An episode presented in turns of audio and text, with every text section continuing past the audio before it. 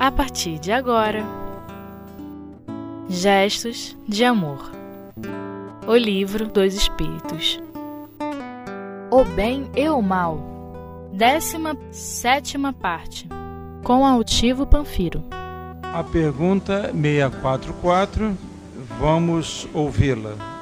Para certos homens, o meio onde se acham colocados não representa a causa primária de muitos vícios e crimes. Preste atenção nessa palavra, causa primária ou primeira. A, a tradução da FEB, sem querer falar mal de, do tradutor, que ele fez um trabalho muitíssimo bom, eles costumam botar a causa primeira causa primária quando o francês quer dizer causa primeira. Há uma diferençazinha para a gente aí, que nós temos que prestar atenção.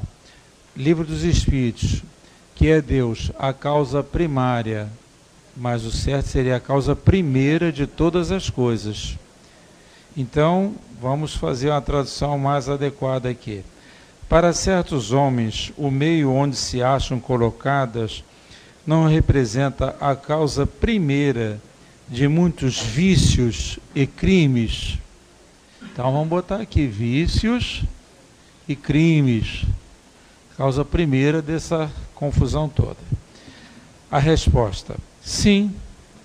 Mas ainda aí há uma prova que o espírito escolheu, quando em liberdade, levado pelo desejo de expor-se à tentação para ter o mérito da resistência?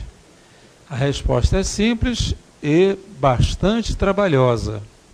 Então vejamos bem: o ambiente em que os homens estão colocados.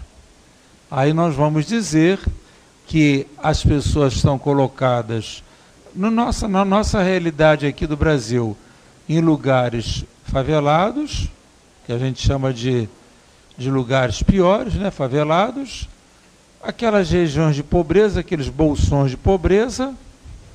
Mas e hoje em dia não tem também a pobreza moral, aonde as pessoas moram luxuosamente, mas aonde se cultuam os vícios?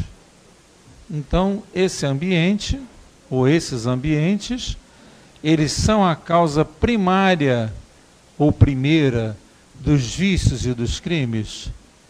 Será que a pessoa que mora em qualquer um desses lugares, esses bolsões de pobreza, na, na, fave, na, na favela ou no ambiente rico, mas com os vícios, será que é isso que faz com que uma criança também tenha vícios e também cometa crimes? O que, que vocês acham? Todo mundo sabe que não, né? Mas por que que não? Hein? Por que que não? É, o vício é da alma. Por que que não? A educação, ou porque o espírito, o espírito tem a conquista. Muito bem. O espírito já tem a conquista. O espírito tem a conquista moral. Qualquer que seja a virtude, né?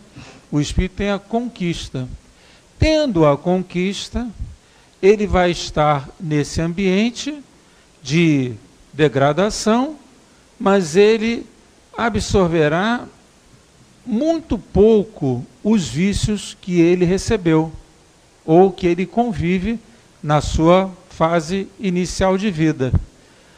Nós temos um amigo, agora eu vou falar mal dos árabes, tá? Ninguém fala, não tem nenhum árabe aqui não, né? Nós temos, ah, tem aqui a, a, a Elizabeth. Nós temos um amigo que o pai dele era era árabe. E ele dizia que na, na fase da infância dele, o pai que tinha um pequeno negócio dizia sempre para ele: Você que é pequeno, disfarça sua mão, sempre põe a mão na balança para pesar um pouco mais a, as coisas. E ele, como criança, não, não tinha conversa, mas no meio, das, no meio das tantas, aquela balança antiga, só eu e a Lúcia lembramos dela, mas ninguém, e o Luiz também, que são os dois, os três antigos aqui da sala, aquela balancinha assim que vai para lá e para cá. O garoto, viu no museu, né? Exatamente. O garoto botava a mãozinha ali, disfarçadamente, criança, e a balança pendia para um lado. Então, ele tinha o vício, né? Ele tinha o vício. Aí, quando ele chegou na idade já de 14, 15 anos, ele começou a achar que aquele negócio estava errado. E o pai dele dizia assim: não tem nada de errado, comerciante age assim mesmo, sempre tem que ganhar um pouco mais. Aí o pai tentava explicar a ele por que, que as coisas deveriam ocorrer. E ele foi começando a combater a ideia dentro dele mesmo. Aí um dia tornou-se espírita. Tornou-se espírita, ele ficou não com dor de consciência, mas ele ficou lembrando que em realidade ele teve como causa primeira, não era nenhum roubo excepcional, mas era um, era um convite ao roubo, ele teve primeiro um convite àquilo que nós poderíamos chamar de um vício de profissão, será isso? Vocês sabem qual era de, o Deus dos, do Deus grego para os comerciantes? Não? Era o Mercúrio, que era o Deus dos ladrões, que fugia mais depressa. Por isso que o comércio tem aquelas asinhas na cabeça e nos pés. Era o Deus dos ladrões. Então, a história de comerciante, quem tem comércio aí já sabe que está mal falado desde, desde, ó, desde muitos anos, desde muitos milênios, aliás. Então, era o Mercúrio, deus dos ladrões, que tinha aquelas asinhas representadas pela aquela asa naquele chapéu e nos pés também. Então, ele disse assim, gente, eu fui convidado, a, a volta a dizer, não era nada demais, era tão, tão grave assim, Hoje em dia, com tanta coisa que a gente pensa até que ele era filho de Maria nessa altura dos acontecimentos, né? Mas ele, na verdade, ele foi convidado a ter um vício. E ele não teve esse vício porque ele não aumentou o vício dele porque porque a conquista espiritual dele fez com que ele tivesse uma outra formação.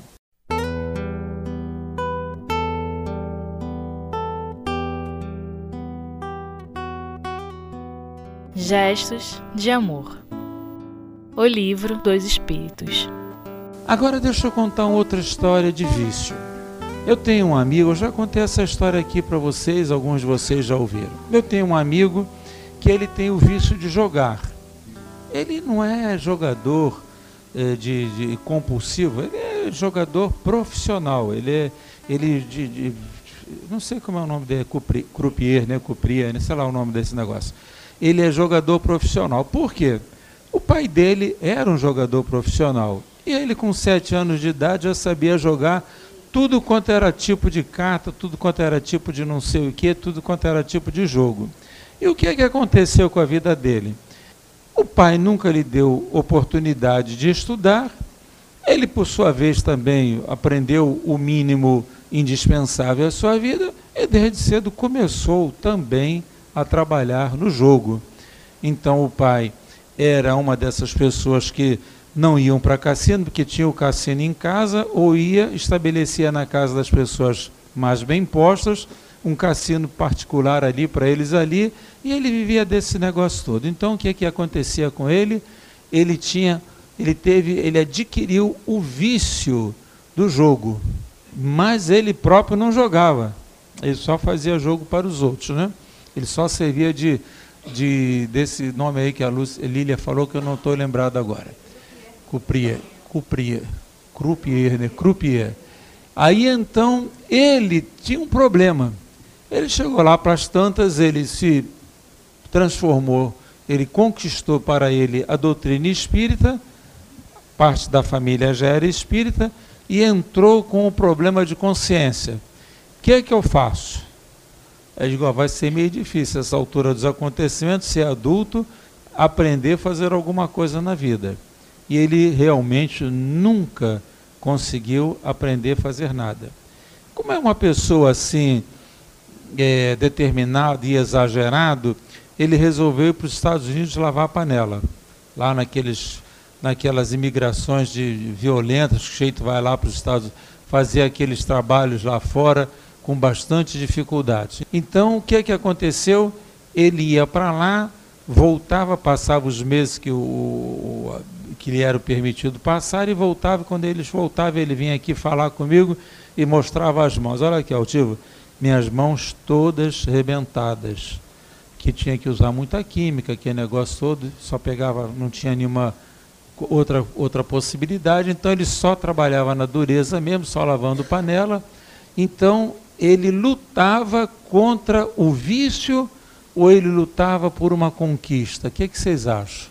Ele era consciente no sentido que ele, era, que ele queria ser espírita, né?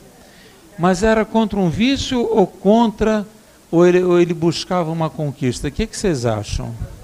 Ele estava tentando fazer uma conquista, né? As duas coisas, me parece que é uma resposta mais adequada. Por quê? Porque, em verdade, ele queria conquistar. Mas você acha que você vai conquistar uma virtude só porque você vai lavar a panela e vai fugir do jogo? Ou você se convence de que o jogo não é uma boa coisa? Ele estava tentando sair de alguma coisa. Mas e as duas coisas por quê? Porque na realidade também ele sabia que ele tinha um vício. Qual era o vício? Ele não conseguia fazer mais nada. Se tornou um vício para ele.